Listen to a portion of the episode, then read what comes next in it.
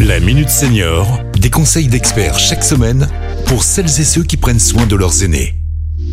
Pierre-Marie Chapon. Bonjour, bonjour à tous. Je retrouve pour cette dernière de la saison euh, Delphine Perrin, conseillère prévention à la Rhône-Alpes. Bonjour Delphine. Bonjour Pierre-Marie. Et comme promis, notre psychologue Bertrand Boudin, docteur en psychologie. Bonjour Bertrand. Bonjour Pierre-Marie, bonjour Delphine. Bonjour Bertrand.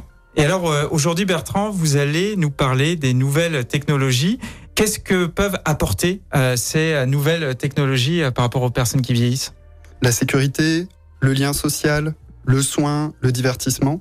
Alors pour la sécurité, on peut parler de la téléalarme. Les technologies du lien social sont très souvent orientées autour des télécommunications, téléphones adaptés, outils de visio, etc.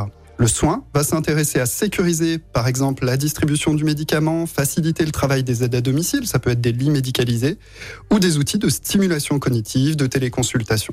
Enfin, le divertissement, très important, va s'axer sur l'accès à des jeux, des contenus culturels, de l'activité en plein air, etc. Justement, on n'a pas forcément l'impression de voir ces outils partout chez les personnes retraitées, chez nos aînés. Euh, comment ça s'explique? Alors la diffusion et l'adoption de ces outils n'est en effet pas très large actuellement, euh, même si ça s'améliore. Pour l'expliquer, il y a au moins trois facteurs clés.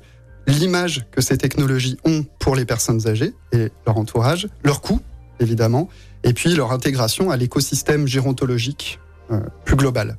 Concernant l'image que les aînés ont de ces solutions, il n'est pas toujours évident pour eux euh, que celles-ci soient finalement réellement utiles et faciles à utiliser. Alors, ces technologies peuvent être utilisées à l'échelle de la ville. On parle notamment euh, des, smart cities.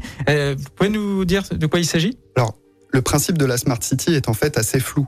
Mais il consiste à intégrer plus finement les informations nombreuses issues de capteurs placés dans une ville pour identifier et agir plus rapidement en cas de crise, voire prédire ou éviter les crises. Alors c'est un peu, euh, c'est un peu Big Brother. C'est exactement ça. Intégrer toutes ces données de manière automatique pour suivre les personnes et leur comportement peut faire froid dans le dos. Mais cela peut également représenter une incroyable source de liberté pour des personnes malades d'Alzheimer qu'on pourrait laisser déambuler librement sur de vastes zones en ayant l'assurance qu'elles sont suffisamment en sécurité. Eh bien, un grand merci à vous, euh, Bertrand. Delphine, c'était la dernière de la saison. Oui, mais de la saison seulement. Et on se retrouve en septembre pour euh, de nombreux sujets. On vous souhaite à toutes et à tous un très bel été. Très bel été à tous et à très bientôt. Cet épisode a été rendu possible grâce à la CARSA Tronalp, Caisse d'assurance retraite et de la santé au travail, expert du bien vieillir.